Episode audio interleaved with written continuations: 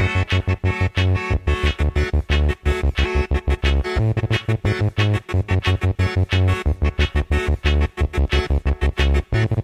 joue un rôle absolument central. Non, c'est simplement que les, scientifiques sont des manches pour communiquer correctement. L'image est à l'envers. Comme un petit schéma vaut mieux qu'un long discours. Ah, je me suis perdu là, excusez-moi. Votre point Retournement de l'image. Nous sommes des scientifiques et nous avons nos outils. Lorsqu'on n'est pas scientifique, la vérité, on s'en fout. La science, euh, c'est pas, c'est pas de pur savoir qui se promène dans les airs, c'est toujours dans des individus que ça se porte. Vous êtes euh, sur AligrefM 93.1 à l'écoute de Recherche en cours. Bienvenue à vous. Recherche en cours, une émission proposée par Jean-Marc Galland, Marie-Catherine Mera et Alexandra Nitario. Bonjour à toutes les deux. Bonjour. Bonjour. Euh, alors, comme vous l'entendez peut-être, on est toujours pas en studio, euh, Covid oblige évidemment, mais l'espoir renaît de retrouver bientôt le chaleureux studio d'Alix FM, grâce, grâce, au vaccin peut-être. Alors c'est justement de ça dont on va parler ce matin. Alors pas tant des vaccins eux-mêmes, mais plutôt de leur perception euh, dans l'opinion publique. Et pour nous guider, on a le plaisir d'avoir avec nous Laurent-Henri Vigneault et Paul Guillet-Scuré. Bonjour à tous les deux. Bonjour. Bonjour. Oui, bonjour Laurent-Henri Vigneault, vous êtes historien à l'Université de Bourgogne, co-auteur avec Françoise Salvadori du livre Antivax, la résistance au vaccin du XVIIIe siècle à nos jours, paru en 2019 aux éditions Vendémiaire. Et Paul Guillescuret, bonjour, vous êtes doctorant en sociologie, co-dirigé à Sorbonne Université et Aix-Marseille Université. Vous étudiez notamment les publications des pros et des anti-vaccins sur Internet. Alors j'aimerais commencer par euh, vous faire commenter les sondages euh, qui sortent un peu en ce moment sur euh, l'attitude des Français face au vaccin. Et donc, je peux reprendre par exemple un sondage qui est sorti en décembre 2020, un sondage Ipsos, dans lequel on découvrait que 58% des Français disaient ne pas souhaiter se faire vacciner contre le Covid-19. Est-ce que ça veut dire que la moitié des Français sont anti-vax? Laurent-Henri Vigneault, peut-être? Euh, Oui, alors, comment dire? Ces, sondages sont effectués euh, à de mauvais moments auprès de mauvaises personnes. C'est-à-dire qu'on va poser la question euh, de savoir si les Français veulent euh, d'un vaccin qui n'existe pas. Alors au moment où la question a été posée, euh, les vaccins n'étaient pas encore disponibles. Je parle ici des sondages qui ont été effectués avant les vacances de Noël.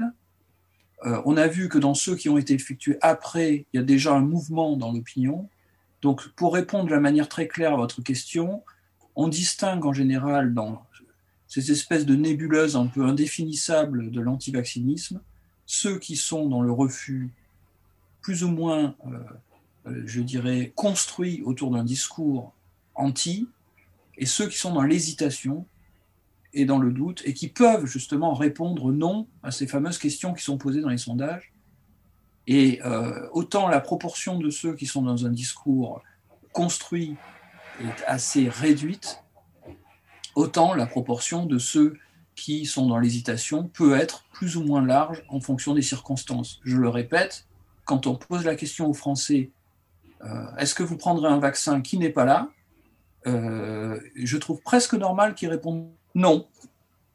Peut-être pour rebondir, c'est que euh, effectivement, il y, il y, a une, énorme différence entre se prononcer sur quelque chose qui amène une action concrète et sur quelque chose qui reste un petit peu en suspens, qui reste à l'état d'hypothèse. Est-ce que vous allez vous faire vacciner? Si on pose la question à quelqu'un pour lequel finalement, du coup, l'étape suivante, c'est bah oui, en, effet, j'ai la possibilité, du coup, j'y vais, du coup, j'entame une démarche. C'est pas du tout la même chose de, de, rester un petit peu dans le vide. Et euh, sur l'aspect euh, bah, anti-vaccinalisme comme catégorie, comme, comme, comme concept, pour moi, un des trucs qui semble très important, c'est de voir que euh, euh, effectivement, il y a cette différence entre ce qu'on appelle l'hésitation vaccinale et l'antivaccinalisme. L'antivaccinalisme, c'est avoir un refus de la vaccination comme principe ou d'un nombre suffisamment élevé de vaccins pour que finalement ça revienne au même. Euh, et l'hésitation, c'est quelque chose de plus diffus. C'est quelque chose qui, qui peut concerner un seul vaccin éventuellement, on peut euh, se, avoir une défiance envers, par exemple, le HPV strictement et, n'avoir rien à redire aux autres. Le HPV, euh, c'est celui contre le papillomavirus. Voilà. Euh, cancer du col de l'utérus. Et on peut aussi être exclusivement, se sentir exclusivement concerné par la question de, des adjuvants, par exemple, l'aluminium dans les vaccins, des questions comme ça. Mais on peut aussi finalement être avoir un, être hésitant pour des raisons qui concernent, qui sont plus d'ordre politique sur la gestion de, des crises, sur la gestion des campagnes de vaccination et tout ça. Donc finalement, la catégorie, un des trucs qui est important de, tirer de tout ça, c'est que si on doit désigner l'attitude de défiance euh, vis-à-vis des, vaccins dans la population de façon générale, parler d'anti-vaccins, c'est probablement contre-productif. On devrait parler éventuellement de critique de la vaccination, parce que le, critère le plus exigeant, la catégorie la plus, la plus exigeante, c'est anti-vaccin. Il faut démontrer qu'il y a une, dans ce cas-là, il faut démontrer qu'il y a une opposition au concept même de vaccination, ou en tout cas à, un bloc, à un bloc euh, étendu. Alors que finalement, la critique, ça peut inclure des formes radicales, mais ça peut aussi inclure euh, des formes beaucoup plus, euh, euh, les Anglais diraient réformistes. Et alors, on se doute que ces critiques ne sont pas nouvelles, hein, ne serait-ce que le titre de votre livre, Laurent-Henri Vigneault, La résistance au vaccin du XVIIIe siècle à nos jours. presque depuis l'apparition du principe de vaccination ou même d'inoculation avant, il y a eu des résistances. Oui, c'était euh, moi. Nous, dans le livre, on a vraiment travaillé sur ceux qui, qui ont une pensée, en fait, hein, une doctrine structurée euh, et à travers le temps. Et donc, on a essayé d'identifier à l'intérieur de ce discours hostile ou critique, comme il vient d'être dit, à l'égard de, la vaccination, quels étaient les thèmes principaux. Et donc, effectivement, la, euh, surprise, si on peut dire, en tout cas, l'un des acquis du livre, c'est que d'une part, effectivement, le, mouvement est, aussi ancien que les vaccins. C'est-à-dire, dès qu'il y a eu vaccin, il y a eu anti-vaccin, d'une part, et d'autre part, que les arguments principaux euh, se sont recombinés, se sont reformulés au cours du temps, se sont adaptés à différentes situations, mais restent avec, euh, disons, quatre dominantes principales dans le discours euh, sur lesquels on retombe toujours un peu, y compris, on en reparlera tout à l'heure, j'imagine, avec Paul, sur, dans les discours tenus sur les réseaux sociaux. Moi, je, entre guillemets, je m'amuse à collectionner les tweets dans lesquels je retrouve des, des expressions exactes de ce que pouvait dire un, un anti-vax en 1820. Ça paraît complètement anti-historique de dire ça, c'est bizarre pour un historien de dire que les, discours ne changent pas. Mais enfin, là, ce qui m'intéresse, c'est une démarche généalogique. Hein. C'est-à-dire, en fait, euh, quelles sont les grandes idées sur lesquelles on peut s'appuyer pour tenir un discours anti-vaccin. Après, la recombinaison historique, c'est-à-dire l'adaptation à la situation, elle fait qu'on va mettre en avant plutôt un argument qu'un autre. À certaines époques, tel argument est plus percutant qu'un autre, etc. Juste, est-ce que vous avez quelques exemples à nous citer de, tweets qui sont des invariants historiques? Non, mais alors j'en aurais mille, mais euh, je, regardais euh, encore ce matin parce que je fais, ma petite collection.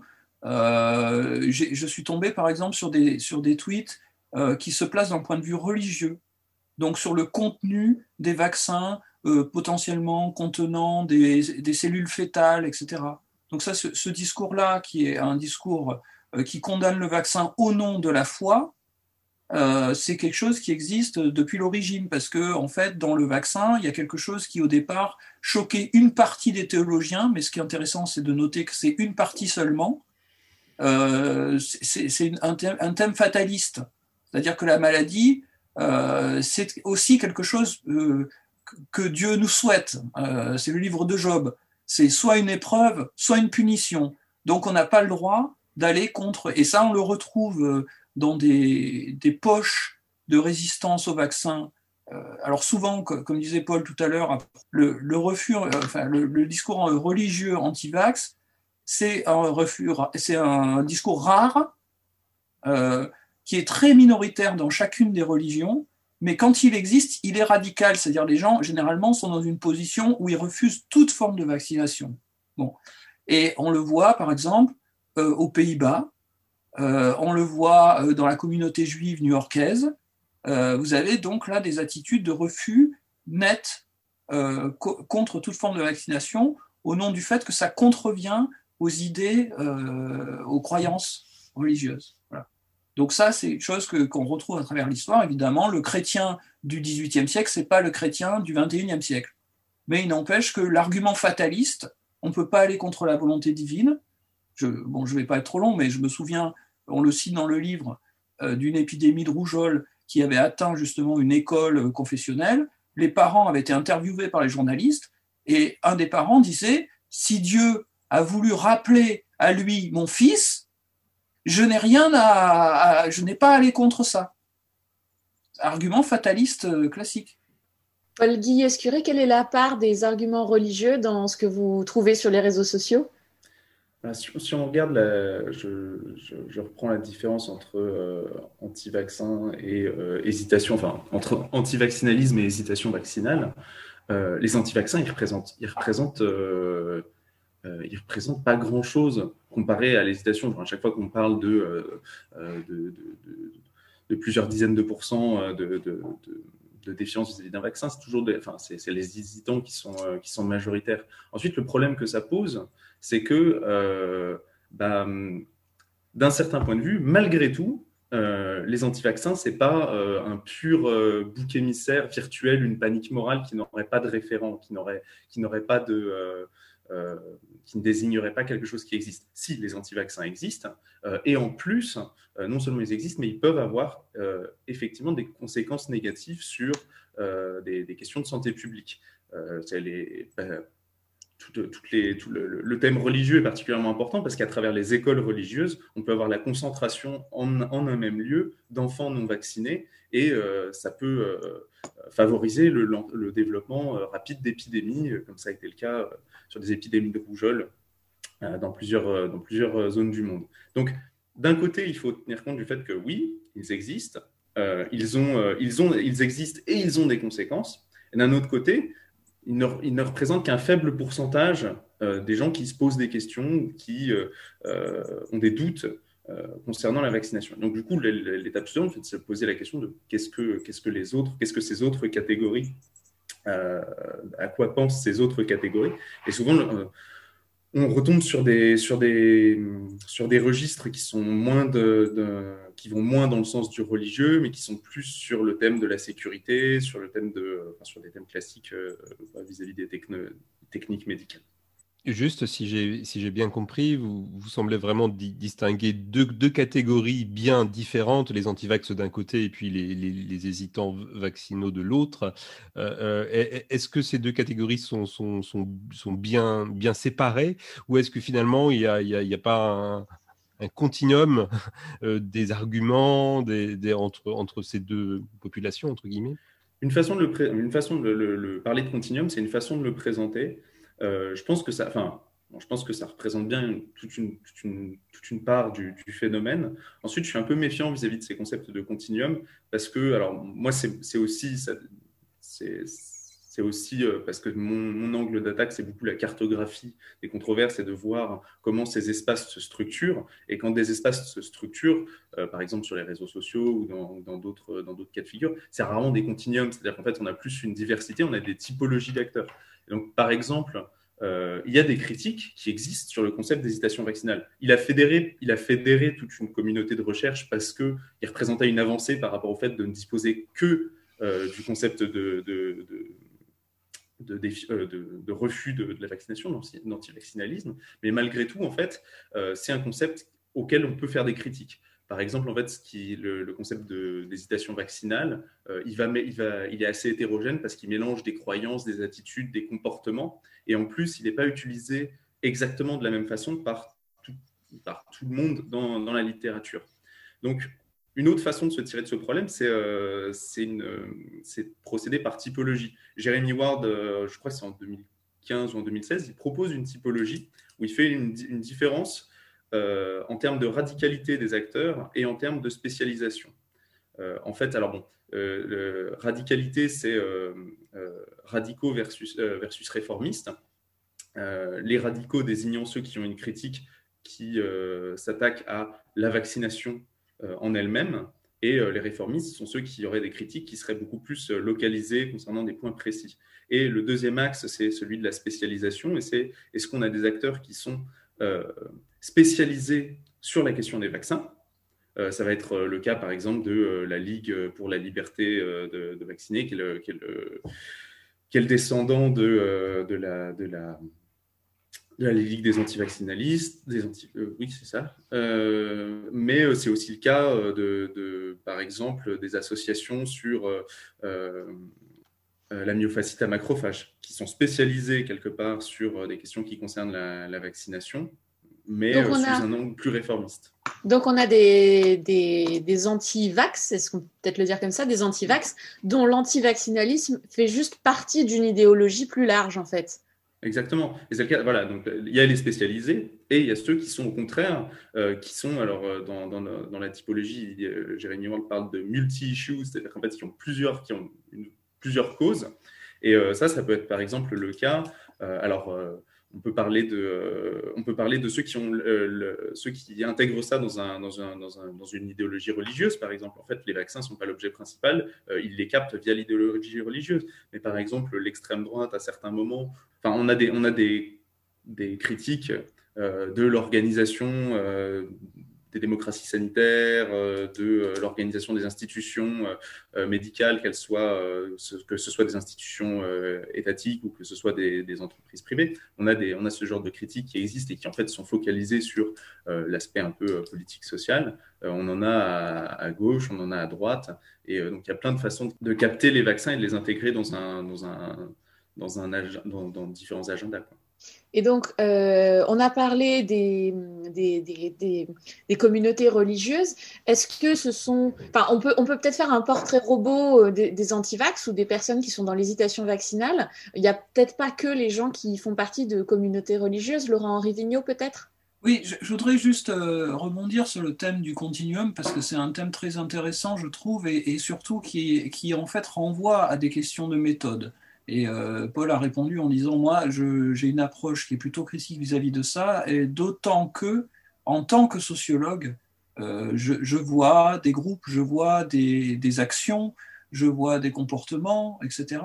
Et euh, c'est vrai que moi, j'ai travaillé en tant qu'historien des idées sur justement cette notion de continuum que j'ai expliqué tout à l'heure. Donc, pour le coup, moi, en tant qu'historien, ou en tout cas dans mon approche, je vais être critique. Euh, alors c'est compliqué ce que je vais dire, mais je suis tout à fait, j'ai commencé par là, euh, le premier à dire qu'on ne peut pas confondre ceux qui ont une doctrine établie, là je parle en termes d'idées justement, une doctrine établie, et ceux qui sont dans l'hésitation. Donc ça, cette, cette distinction, elle est fondamentale. Mais tout mon travail a constitué que si on regarde du côté de ceux qui ont la doctrine constituée, ils énoncent des idées qui peuvent être ensuite euh, exploitées ou reprises ou même parfois émises, je dirais, à leur corps défendant par ceux qui sont dans la simple hésitation. Donc moi, une chose qui, relève aussi et qui pourrait faire l'objet d'enquêtes sociologiques, et je crois justement que dans les, critères croisés euh, sur lesquels travaille maintenant euh, Jérémy Ward, c'est-à-dire les liaisons en fait entre des groupes de croyances, euh, je, je, je, crois qu'il y a des choses à, à, chercher parce que, alors là, c'est purement empirique ce que je vais dire, mais euh, j'ai rarement rencontré, euh, depuis la publication du livre, de gens qui tenaient un discours vraiment. Et je, et je réponds en même temps à votre question, hein, je n'oublie pas votre question sur le profil. Très bien. J'ai rarement rencontré des gens, sauf sur Internet, qui tenaient un discours extrême le discours extrême étant jusqu'au complot. Quoi. C'est, euh, enfin, je, que je caricature en disant les Martiens ont fabriqué le vaccin pour tuer la moitié de l'humanité ou exterminer les pauvres ou je ne sais quoi d'autre. Par contre, j'ai très fréquemment euh, rencontré des gens qui me disaient je ne suis pas anti-vax, mais. Et quand j'essayais de discuter avec eux sur qu'est-ce qui les effrayait, qu'est-ce qu'ils qu'est-ce qu'ils craignaient, etc., souvent je retrouvais un profil, et je retombe sur votre question, je retrouvais un profil de quelqu'un qui me disait, par exemple, spontanément, moi, de toute façon, les médicaments allopathiques, je m'en méfie. Je me soigne par les plantes. Les je médicaments allopathiques, c'est-à-dire les, médicaments euh, prescrits par le médecin, en fait Oui, c'est les médicaments, si on peut dire vite, de l'industrie chimique, de la, de, pharmacie euh, académique, officielle. Euh, par en général, ce terme allopathique est, est mis en opposition avec l'homéopathie, avec si vous voulez. Bon, donc c'est l'idée que euh, je me soigne par d'autres moyens que ce que la médecine officielle me, me recommande. Et j'ai peur pour mes enfants de leur injecter des produits que moi, je, que je ne prendrai pas pour moi-même. Donc si je peux, euh, là aussi pas trop euh, monopoliser la parole, mais répondre en une phrase à votre idée, en fait, il y aurait plusieurs profils. Il y a plusieurs profils. Il y a un profil libertarien, il y a, il y a un profil euh, euh, misanthrope, mais il y a un profil classique qui est mère de famille, euh, préoccupé par les questions de, de, de, de santé, d'environnement, hostile à tout ce qui ressemble justement à une médecine verticale, à, une médecine chimique, etc., et qui va donc chercher à protéger essentiellement euh, ses enfants euh, de, euh, du médecin avec la, seringue à la main. Donc ça, vous avez en fait un profil qu'on peut déterminer en âge médian, en revenu médian, en niveau d'éducation médian, cet antivaccinisme ou ce, ce je ne sais pas comment l'appeler là pour le coup parce qu'on est dans les nuances, mais il est très présent chez les profs, il est très présent chez les, chez, dans, les, dans les, les, professions médicales intermédiaires, etc. Voilà, là on a euh, et, et, un profil en tout cas qui, que moi j'appelle le profil classique en fait, en tout cas pour le, pour le XXe siècle disons, et, ou la seconde moitié du XXe siècle donc, on n'est pas sur euh, des profils des personnes qui sont les moins éduquées ou les moins instruites dans la population? Historiquement, non. Voilà. Historiquement, non. Il se trouve que là, peut-être le sociologue qui travaille sur la, la, société contemporaine pourra nous en dire plus, parce qu'il semble, de ce que j'ai lu des travaux des sociologues qui travaillent actuellement sur le sujet, qu'il semble y avoir un rajeunissement et peut-être un appauvrissement aussi euh, de, des profils. Mais ça, je, je laisse Paul en parler les approches basées sur les sondages, c'est pas ma spécialité. Ce qui est clair, c'est que ça, c'est que, ce qui est clair, c'est que ça varie. En fait, euh, le, il me semble quand même, il me semble quand même qu'historiquement, il y a eu des oppositions. Alors c'est quand même assez tôt dans l'histoire de la vaccination, il y a eu des oppositions euh, entre guillemets populaires euh, où euh, la vaccination venait, se greffer à une lutte contre le pouvoir de l'État sur les corps. Alors du coup, corps, euh, des corps ouvriers. Quoi. Je, je faudrait que je retrouve. Oui, oui, oui, mais ça, ça correspond en fait à la mise en place des premières lois d'obligation vaccinale au milieu du 19e siècle. Et ça a surtout été très bien étudié euh, par euh, Nadia Durbar euh, concernant voilà. l'Angleterre. Hein. Concernant l'Angleterre, là, c'est une thèse vraiment extraordinaire. bon, disponible en anglais, mais c'est un, un, anglais facile à lire, et qui s'appelle Bodily Matters et c'est vraiment un, livre extraordinaire où elle explique qu'en fait, dans l'Angleterre victorienne, l'antivaccinisme, toujours en employant le, le, terme avec des guillemets, a rejoint euh, l'ouvriérisme et le féminisme. Et le féminisme. Dans, dans, le cadre contemporain, quand on parle de, quand on parle de, de chiffres d'hésitation qui peuvent, d'hésitation vaccinale qui peuvent dépasser les 20, les 30%, qui peuvent être des, des, chiffres assez élevés, en fait, ce que ça dit, c'est aussi que ça concerne beaucoup de monde. Et euh, quand on regarde, euh, j'ai regardé rapidement les, les, les dates euh, sur les différentes controverses. Euh, rougeolotisme aux, aux États-Unis, c'est 98. Euh, mais l'arrêt de, de, de, la campagne sur l'hépatite B en France, c'est 98 aussi. Ensuite, on a 2009 euh, à H1N1. On a 2010, le début des controverses autour de l'adjuvant aluminique. 2011, HPV, les controverses autour du papillomavirus. 2014, pénurie de vaccins DTP. 2017, obligation vaccinale. Il y a une actualité. Il y a, un espèce, il y a quand même des, des, des, des, effets de rupture qui sont que la critique, jusque dans les années 90, euh, elle est assez silencieuse, elle a très peu accès euh, aux médias. Alors qu'en fait, à partir des années 90, il va y avoir euh, une, une, une, nouvelle dynamique et aussi, euh, en fait, l'émergence de nouveaux acteurs. Et ce qui est, enfin, moi, ce qui me semble important, c'est de pas instantanément interpréter ces nouveaux acteurs comme étant un nouveau masque pour euh, la même, la même cuisine. Quoi. Eh ben, je vous propose de continuer d'en parler juste après la pause musicale.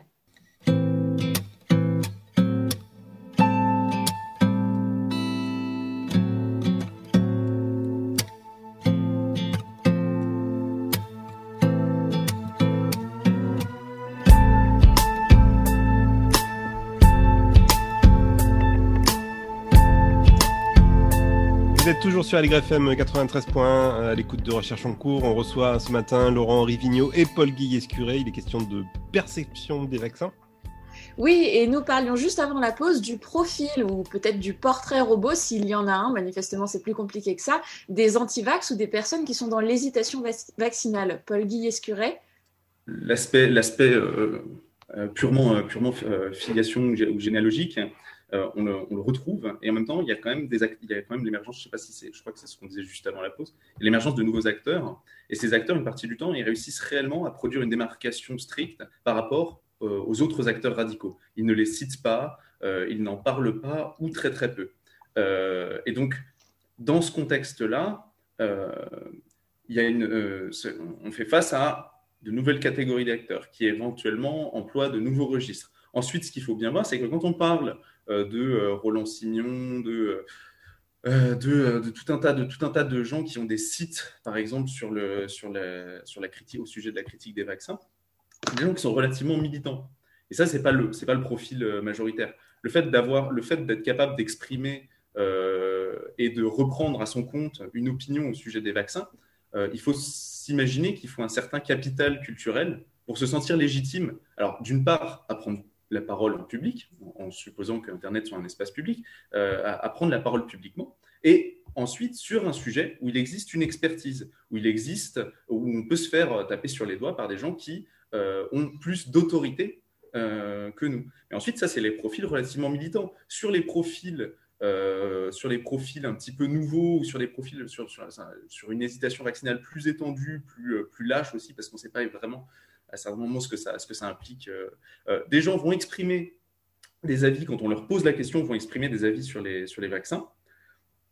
Mais finalement, ils emploient des registres qu'ils entendent, qui, sont, qui, peuvent, qui peuvent des arguments et des registres qui sont, euh, qui sont à leur, euh, qui sont disponibles sur Internet, dans les médias. Il faut aussi voir quand même euh, le, rôle de, grands médias et le changement, les changements dans, le, dans, le champ médiatique.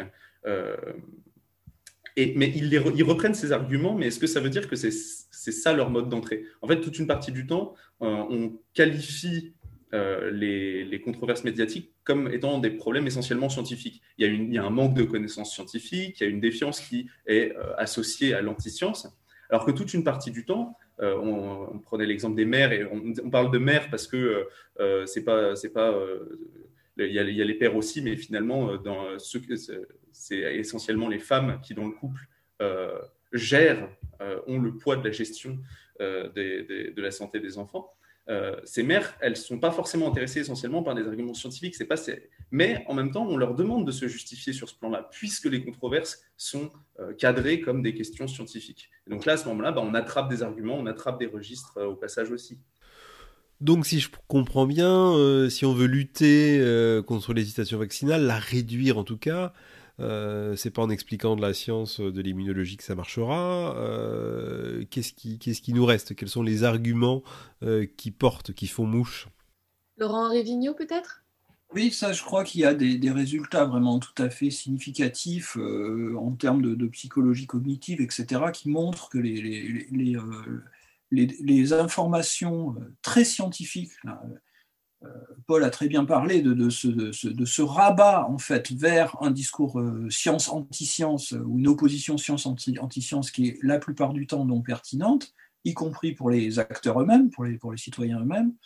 Et l'idée qui serait de noyer euh, ces gens sous une tonne d'informations en disant je vais t'expliquer comment marche un vaccin, le système immunitaire, etc.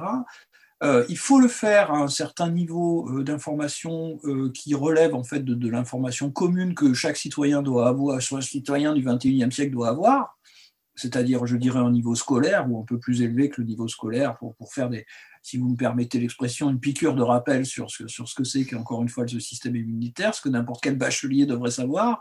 Bon, mais si on fait plus, c'est-à-dire si on explique que c'est qu'un adjuvant, comment ça marche, etc. En fait, il y a des études qui montrent soit que ça sert à rien, soit que c'est pire. C'est-à-dire que euh, la surinformation euh, scientifique va euh, produire de l'inquiétude. Ouh là là, j'ai rien compris, mais ce que j'ai compris, c'est que ça pouvait être potentiellement dangereux. Donc, de, ce point de vue-là, ça peut être complètement contre-productif. Maintenant, je, je, peux faire une autre remarque, une remarque plus, plus historique.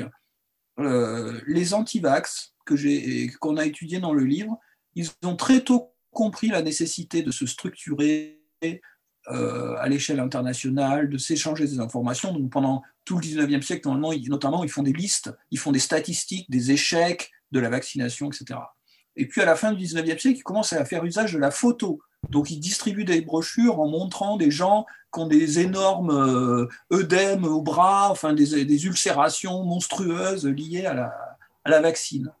Et euh, les autorités médicales, de l'autre côté, elles comprennent, elles mettent beaucoup de temps à comprendre que il faut gérer cette propagande de, par l'image, par une autre, par une contre-propagande par l'image, pour rappeler par exemple aux gens ce que c'était que d'avoir la variole, euh, parce que euh, les, populations pouvaient l'avoir oublié puisque la, la, maladie avait régressé tout au long du siècle, etc. Donc vous voyez, il, il faut se battre aussi à armes égales. Et souvent, la comparaison que je prends, et je m'arrête là, c'est avec ce qui s'est passé autour de la communication autour de l'IVG. Donc, on s'est aperçu dans les 10 ou 15 dernières années que quand on allait sur Internet et qu'on tapait renseignements sur l'avortement, on avait la première page Google qui s'affichait avec que des sites euh, qui, décourageaient, qui expliquaient que c'était un crime, etc. Donc le, le, le, les politiques, euh, le ministère de la Santé a, négocié avec les, moteurs de recherche et puis a créé des sites de telle manière que désormais, quand on pose la question de l'IVG, on, est au moins dans les premiers liens, les plannings familiales, etc. Bon, euh, c'est du, même ordre, c'est-à-dire, voilà, après je peux, m'arrêter là, mais j'ai un autre exemple en tête euh, qui n'a rien à voir avec les vaccins, mais qui est quand même lié aussi, c'est l'histoire des masques, euh, dont il est écrit sur les boîtes qui ne servent pas de, contre les virus. C'est écrit en gros, bon, vous avez sur Internet des tas de gens qui disent, vous voyez, on nous force à porter des masques, etc., alors que c'est écrit en gros sur la boîte que ça sert à rien. C'est très facile d'avoir accès à ce, discours, à cette polémique euh, abondamment euh, diffusée par les réseaux complotistes, etc. Mais au moment où je me suis dit, tiens, voyons ce qu'il y a comme contre-discours à ça, j'ai tapé pourquoi y a-t-il marqué que ça sert à rien les boîtes de masques Immédiatement, je suis tombé sur un, un article des décodeurs du, euh, du Monde où tout est expliqué simplement, clairement, en une page. Donc je résume ça en disant que l'information, la contre-information ou la désinformation ou l'infox est disponible en un quart de seconde sur Internet, mais l'information aussi. Donc ça veut dire que euh, c'est là, il faut que ce soit là d'ailleurs. Mais Paul, euh, Paul Guy Escuré, vous avez, euh, vous avez beaucoup étudié les sites euh, pro et, et anti-vaccins? Est-ce que vous avez la même impression? Moi, je trouve que sur, je trouve que sur Internet, tout est compliqué. Euh, les métriques, les, euh, les métriques qu'on a du web, c'est-à-dire en gros la, façon dont on mesure euh, les chiffres, les audiences, l'adhésion, c'est très très délicat. C'est-à-dire que si on prend les vues sur une vidéo, par exemple, tirer des conclusions à partir des vues sur une vidéo, moi j'avais des cas de figure comme ça où ça avait certaines vidéos anti-vaccin, vraiment anti-vaccin contre la vaccination, euh, avait circulé quasiment autant, alors je dis, j'insiste sur le quasiment, mais quasiment autant dans les groupes euh, en faveur de la vaccination que euh, sur euh, les, groupes en défaveur de la vaccination.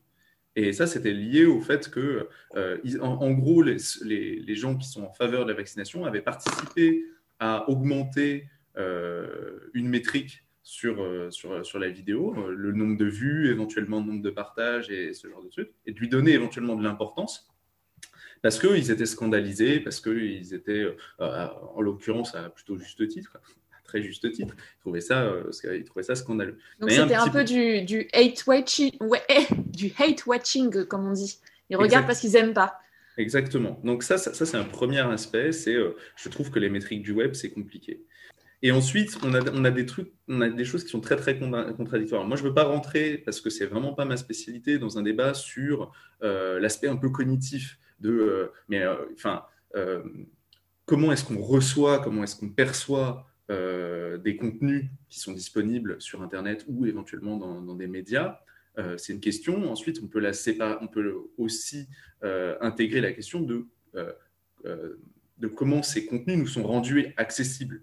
C'est-à-dire, bah, euh, y a des, euh, y a, y a, quand on parle des algorithmes du web, c'est une chose, mais ensuite on peut parler du, de, l'aspect, bah, euh, que ce soit une chaîne de télévision, que ce soit un, un média, il y a des choix qui sont faits dans le fait de présenter ou non, de rendre accessible ou non certaines informations, certains, certains, certains acteurs. Et alors justement sur les réseaux sociaux, vous, comme vous l'avez étudié, les anti-vax ont tendance à mieux parler le langage des personnes qui sont dans l'hésitation vaccinale et qui font des recherches. Donc je suis un parent, j'hésite à faire vacciner mon enfant, je tape un peu les mots-clés avec le nom du vaccin ou le nom de l'adjuvant et je tombe plus facilement sur des contenus anti-vax que sur des contenus euh, pro-vaccin.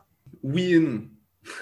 pour, répondre comme euh, peut-être peut-être qu'une partie du temps, euh, les critiques de la vaccination, donc intégrant euh, des critiques réformistes ou euh, radicales, parlent plus la même, la même langue, le même, utilisent plus le même vocabulaire que les gens qui vont faire les recherches. Parce qu'ils ne cherchent pas justement à produire un cadrage scientifique ou un cadrage, mettons, rationaliste de ces, de, des questions qui sont posées. Ils cherchent à, les poser un petit peu de façon intuitive et en partageant euh, un cadre de préoccupation, éventuellement celui des risques, éventuellement celui de, euh, euh, d'un danger, d'un danger sanitaire potentiel. Donc, de ce point de vue-là, oui, ils, sont, ils, sont, ils, peuvent être rendus plus accessibles. Ensuite, est-ce qu'ils sont, est qu'ils sont rendus spécialement dangereux par Internet? Il y, a une, enfin, il, y a, il y a une revue de, de, de littérature sur les stations vaccinales qui aborde ce sujet-là, et c'est un elle est, enfin, la conclusion, elle est délicate parce qu'en fait, on a quand même des chiffres qui montrent que oui, les gens se renseignent de plus en plus sur Internet, mais en même temps, euh, ils sont euh, méfiants vis-à-vis des contenus qu'ils consultent sur Internet. Ils les prennent pas comme euh, comme du pain, béni, je ne sais pas quelle expression. comme argent comptant. argent comptant, merci. oui. Donc, ils se renseignent sur Internet, ils ont accès à ces contenus, mais en même temps, ils ne les croient pas forcément, ils n'accordent pas forcément de, de, de ils ne donnent pas forcément de poids à ces informations, ils vont aller contre-vérifier, ils vont aller euh, utiliser différents trucs. Par contre, c'est vrai, ils ont ces informations qui ont circulé à un moment dans leur tête. Euh, mais euh, un, des, critères, et qui n'est pas du tout en lien avec le web et, difficilement associable à l'antiscience, c'est un des critères de défiance, ou en tout cas un des facteurs, c'est quand même la confiance que les gens, leur première source d'information, c'est pas Internet, ça reste quand même leur médecin sur les questions de santé, dans la plupart, des cas. Et un des trucs, c'est qu'en France, euh, on a, euh, euh, alors je crois que c'est dans une étude en 2015, on montre qu'il y a 11% des vaccins qui peuvent être qualifiés d'hésitants vis-à-vis de la vaccination. Ça, veut dire éventuellement qu'ils sont une critique sur un vaccin, ça peut être sur un seul vaccin, ils disent celui-là, il n'est pas forcément recommandable. et 3% qui sont assimilables à de l'anti-vaccinalisme. Ah, dans ce cas-là, euh, ça veut dire qu'il y, a une question à poser sur l'organisation de, euh, l'institution médicale en France, de, la, profession, euh, la profession des médecins. C'est. Juste, qu'est-ce qu'on. Du coup, on a beaucoup parlé, c'était très intéressant, de la, de la, communication, des stratégies pour convaincre des antivax de l'autre côté du spectre, qu'est-ce, qu'est-ce que vous pouvez dire l'un et l'autre de la façon dont euh, le corps médical euh, communique sur la vaccination ou les pouvoirs publics? Eh ben, vaste sujet. Moi, je suis tenté de redire ce que, ce que j'ai dit tout à l'heure, hein. c'est-à-dire que le, on a tendance à, construire une opposition science-anti-science. C'est pas forcément ces arguments-là qui vont au final euh, être percutants.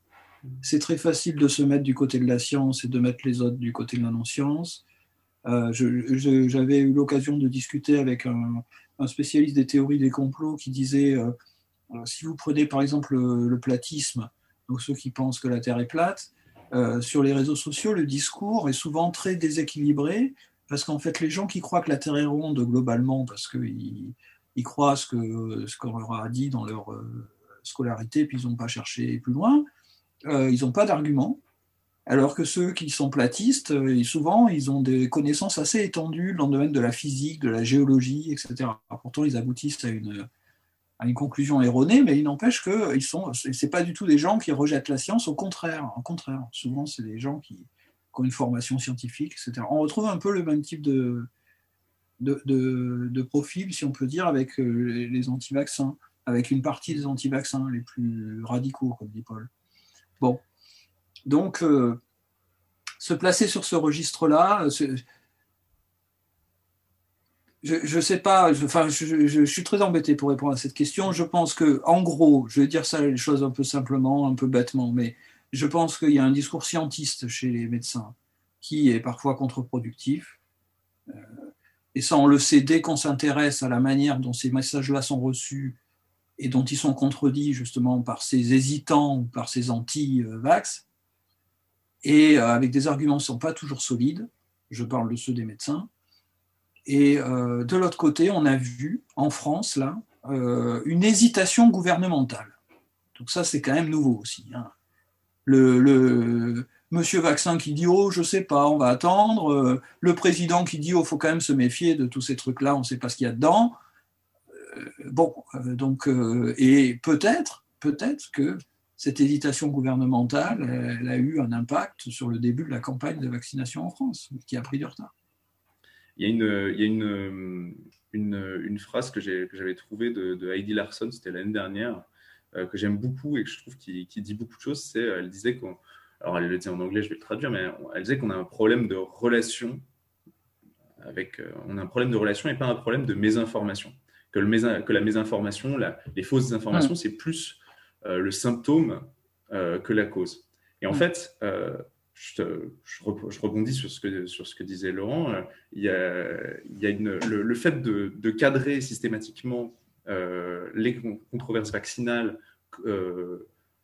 comme des questions scientifiques les associer à la science, et souvent à la science comme valeur ou comme, euh, comme, registre très général, euh, ça contribue à éloigner en fait d'autres registres qui sont éventuellement ceux euh, par lesquels rentrent une partie des acteurs critiques ou hésitants. Et donc, dans ces nombreux registres qui sont entre guillemets éloignés, eh ben, il y a, comme je disais tout à l'heure, le, rôle des médecins. Il y a éventuellement la transformation, et c'est un sujet, mais le problème c'est que éventuellement il est, difficile à aborder, surtout dans le contexte, la transformation de la recherche euh, sur les vaccins et de la, production des vaccins euh, dans les 20-30 dernières années, la transformation du champ médiatique, euh, mais aussi la gestion politique et scientifique des controverses. En fait, à partir du moment où il y a un problème de manque d'informations scientifiques dans la population et c'est ça qui est propulsé comme, comme problème cause numéro un, on ne parle pas de la gestion politique scientifique des controverses. Ou en tout cas, on laisse très très peu de place pour revenir là-dessus, pour discuter de, euh, des erreurs qui ont été faites, de qu'est-ce qu'on veut être, euh, qu'est-ce qu'on veut pour euh, les, institutions de santé publique, qu'est-ce qu'on veut pour le privé sur ces sujets-là, c'est quoi notre projet commun, notre projet de société. Quoi?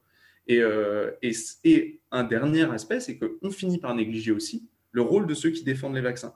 Parce que de la même façon que on a des acteurs anti-vaccins qui, à certains moments, peuvent sortir des choses qui sont, entre guillemets, collector. Ils vont sortir des choses qui, sont, qui vont sortir des arguments, certains anti-vaccins vont sortir des arguments qui sont tellement gros que ça donne envie de les partager, que ça donne envie de les dire, mais regardez à quel point ces gens sont bêtes.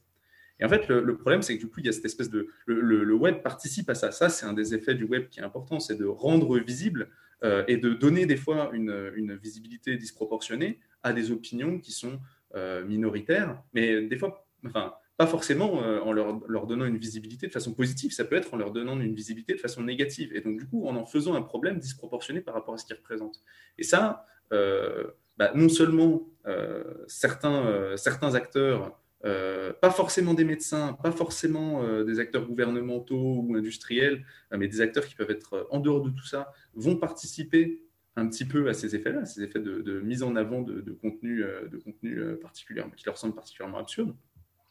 Mais aussi, finalement, des fois, ils vont eux-mêmes contribuer à produire une défense des vaccins euh, qui peut, par certains aspects, être aberrante, qui peut produire des contradictions. L'un des, exemples types qui, moi, m'avait très tôt interpellé, c'était le fait de critiquer l'usage des enfants et de l'imagerie des enfants dans la propagande euh, anti-vaccin et de dire que c'était non seulement c'était un appel à l'émotion, mais en plus que c'était une honte, et par ailleurs de relayer à d'autres moments euh, une imagerie et euh, une, une, défense des vaccins qui passe par la figure de l'enfant. Il va dire genre regardez quand même ce qui est arrivé à ce gosse, regardez quand même si vous si vous ne le vaccinez pas, c'est à cet enfant que vous, que vous faites prendre des risques. Et donc là on a des on rend visible des ambivalences. Donc quelque part pour pour conclure, pour pouvoir discuter avec euh, les personnes qui sont dans l'antivaccinisme, il faut aussi accepter d'aller discuter sur un terrain non scientifique, peut-être plus euh, politique ou, même euh, économique, philosophique. Moi, ce serait l'aspect euh, peut-être que c'est une dichotomie un petit peu artificielle, mais ce serait de distinguer, en fait, est-ce qu'on a une démarche de communication ou est-ce qu'on a une démarche de militant? Est-ce que notre propre objectif à nous, finalement, c'est réellement euh, de faire avancer la couverture vaccinale? Ou est-ce qu'à travers la vaccination, on défend le, le, prestige des institutions, leur autorité, différentes, différentes on peut s'interroger sur nous-mêmes quelle est notre démarche, mais on peut aussi finalement se poser la question à un certain moment, une démarche un petit peu plus militante, euh, elle peut passer par le fait d'aller rechercher activement qu'est-ce qui motive la personne et de ne pas se limiter finalement au registre un petit peu apparent, à ce qu'elle à ce qu'elle va donner, mais de chercher quelle est sa trajectoire d'entrée dans la controverse. Comment est-ce que cette personne se retrouve à donner publiquement ou euh, dans l'intimité euh, son opinion sur les vaccins? À quel moment est-ce qu'il y a est à quel moment est-ce qu'il y a eu un problème? Est-ce que euh, est-ce que c'est un enfant? Est-ce que c'est est-ce que c'est est-ce que c'est un effet secondaire? Est-ce que c'est et ces dispositifs d'écoute ils sont importants. Laurent Rivigno, une dernière phrase de conclusion? Oui, ben, je, je, suis assez tenté d'aller dans, dans, ce sens-là en rappelant que ce qui vient d'être décrit, là, c'est ce qui se passe dans le cabinet du médecin. Pourquoi est-ce que toutes les études montrent que c'est dans le cabinet du pédiatre ou du médecin que l'on obtient les meilleurs résultats? Parce que justement, il y a une écoute, il y a un dialogue, et le bon médecin, c'est celui qui demande qu'est-ce qui vous inquiète. Si j'ai une minute, je raconte une petite anecdote d'un médecin suisse qui recevait des parents euh, en 2017-2018, donc juste avant la mise en place de la loi d'obligation, et euh, ses parents euh, étaient très inquiets.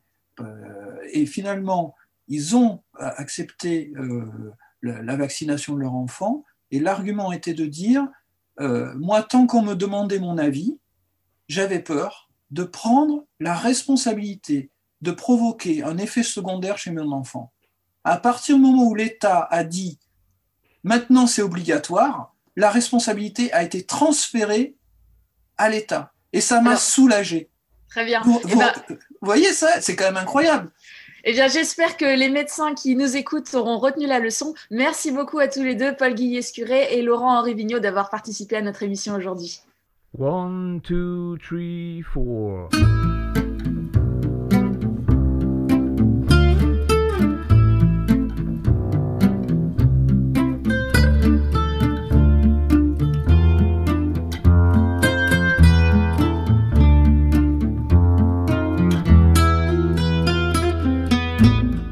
Euh, vous êtes toujours sur Allegre FM à l'écoute de Recherche en cours. Euh, Marie-Catherine, vous voulez nous parler euh, non pas du vaccin russe, mais de la grippe russe, c'est ça? Oui, c'est un article qui m'a interpellé, publié en ligne par le Vidal et intitulé Pandémie de grippe russe, une Covid du 19e siècle Point d'interrogation. Alors, la grippe russe, ça ne dit sans doute pas grand-chose à grand monde. Quand on fait référence à des grippes historiques, on pense plutôt à la grippe espagnole. Eh bien, sachez qu'une autre grippe a sévi une vingtaine d'années plus tôt, la grippe russe donc, qui aurait émergé en 1888 peut-être dans la ville de Bukhara, aujourd'hui en Ouzbékistan. En fait, on ne sait pas très bien. Toujours est-il que la première flambée de cas apparaît à Saint-Pétersbourg en octobre 1889. Fin novembre, on recense déjà 150 000 cas en Russie et très vite, la maladie va se répandre sur le vieux continent et en Amérique. À Paris, l'épidémie fait ses premières victimes à la fin novembre dans les grands magasins du Louvre. 670 des 3900 employés tombent malades. Mais au début, on ne s'inquiète pas. Ce n'est qu'un rhume, une indisposition passagère de l'hiver, comme disent les politiques à l'époque. Sauf que bien vite, des cas graves apparaissent. La maladie atteint parfois les poumons, elle dégénère en pneumonie. Les plus vulnérables, les personnes âgées ou fragiles, y succombent. On commence à compter les morts. Oui, car c'est aussi à cette époque qu'on va commencer à utiliser les statistiques pour décrire l'épidémie, notamment un certain Jacques Bertillon, grand savant de l'époque, directeur du Bureau des statistiques de Paris. Chiffre à la pluie, il faut se rendre à l'évidence, ce n'est pas un simple rhume. La presse est alors en plein développement et elle relaie les chiffres lugubres quotidiennement. Dans la semaine du 22 au 28 décembre 1889 à Paris, on dénombre 2334 décès, 3000 la semaine, la semaine suivante selon le journal Le Matin. Alors très vite, les hôpitaux sont engorgés. À Paris, l'armée est appelée en renfort. Des tentes sont installées pour accueillir les malades. Face à l'afflux de cadavres, les pompes funèbres abrègent des rites funéraires. Les boulangers, les bouchers voient leurs ventes chuter. À l'université, les cours sont suspendus. L'Opéra de Lyon clôt ses portes. Plusieurs pays ferment leurs écoles. Ça ne vous rappelle rien? Oui, si, oui, en effet, hein, c'est familier, ça nous dit vaguement quelque chose. Est-ce qu'on a une idée du, bilan final de cette grippe russe? Alors oui, au total, elle fera plus de 60 000 morts en France et au moins un million de victimes dans le monde. Cependant, ce, virus de la grippe russe était sans doute moins contagieux que celui qui frappe le monde aujourd'hui. Euh, des scientifiques français se sont penchés sur la question en 2008 et grâce aux documents d'époque, qui sont nombreux, ils ont calculé le fameux R, le taux de reproduction du virus, qui représente le nombre de personnes qui peuvent être contaminées par un individu infecté. Pour la grippe russe, le R était de 2,15 en moyenne. Une personne infectée pouvait contaminer 2,15 nouvelles personnes contre 3,28 pour le SARS-CoV-2, donc celui du Covid-19, au début de la pandémie. Toujours est-il que euh, ce n'est qu'en 1895 que l'épidémie prendra vraiment fin. Après une première vague, certains pays comme le Danemark et le Royaume-Uni subiront une deuxième puis une troisième vague. donc, euh, fin de l'histoire, on n'en parle plus en 1895 pas tout à fait, puisque 130 ans plus tard, des scientifiques avancent une nouvelle hypothèse. Et si cette pandémie de 1889-90 n'avait pas été une simple grippe? Et si c'était un coronavirus qui en avait été à l'origine? Il faut reconnaître qu'elle rappelle furieusement ce qu'on est en train de vivre. Et ce que nous apprend l'article du Vidal, c'est que des virologues belges en 2005 ont désigné un coupable potentiel de cette grippe russe. Il se pourrait que ce soit un cousin du virus responsable de la Covid-19 OC43, qui est un coronavirus encore en circulation aujourd'hui, mais qui n'est pas dangereux. Ils ont comparé son génome avec celui d'un coronavirus de bovin, Bekov, et ils ont découvert que ces deux coronavirus avaient de nombreuses similitudes. D'après eux, OC43 aurait évolué à partir de Bekov, et par une technique dite d'horloge moléculaire, que je ne vais pas développer là, ils ont en tout cas découvert qu'OC43 serait apparu vers 1890, l'année de la fameuse grippe russe. Est-ce que ça veut dire que la grippe russe n'était pas une grippe? On en est sûr de ça maintenant? Alors, il serait tentant de se ruer vers cette hypothèse, sur cette hypothèse, d'ailleurs, euh, de nombreux journaux ont commencé à le faire. Euh, d'autant que si on fouille dans les archives, qui sont très nombreuses encore une fois hein, euh, pour l'époque, eh bien, on trouve mentionner des symptômes qu'on voit aujourd'hui avec la Covid-19. La perte du goût et de l'odorat, des manifestations neurologiques inhabituelles, des maux de tête intolérables, des paralysies, etc. Mais prudence, comme souvent quand on cherche on trouve, on peut faire dire ce qu'on veut au passé. La grippe russe était-elle une Covid-89 euh, C'est une piste de recherche qu'on ne pourra peut-être jamais confirmer. Il faudrait pouvoir étudier les poumons des victimes de l'époque, ce qui semble un peu compliqué. Et puis après tout, on peut se poser la question, à quoi cela servirait de savoir que la grippe russe était en fait une Covid. Est-ce que ça changerait quelque chose à notre gestion actuelle de la crise? Je n'en suis pas certaine. Est-ce que cela permettrait de mieux comprendre l'émergence de SARS-CoV-2, le coronavirus de la Covid-19 Peut-être. En tout cas, comme l'écrit Guillaume, Guillaume Lachenal, dans un article de Libération daté du 26 novembre, la seule vraie leçon que nous livre peut-être cette grippe russe, c'est que, si marquante soit-elle, l'épreuve que nous traversons sera oubliée, ne restera qu'une ligne dans le Wikipédia du futur. Belle perspective. Merci Marie-Catherine. Recherche en cours, c'est terminé euh, pour aujourd'hui. Merci à vous de nous avoir suivis. Euh, prenez soin de vous. Euh, prochaine recherche en cours le 12 mars. On parlera de l'éducation au changement climatique. Mais d'ici là, si vous nous écoutez en direct, vous retrouvez Gilles Bourgarel pour Brasil Alto Astral. À bientôt.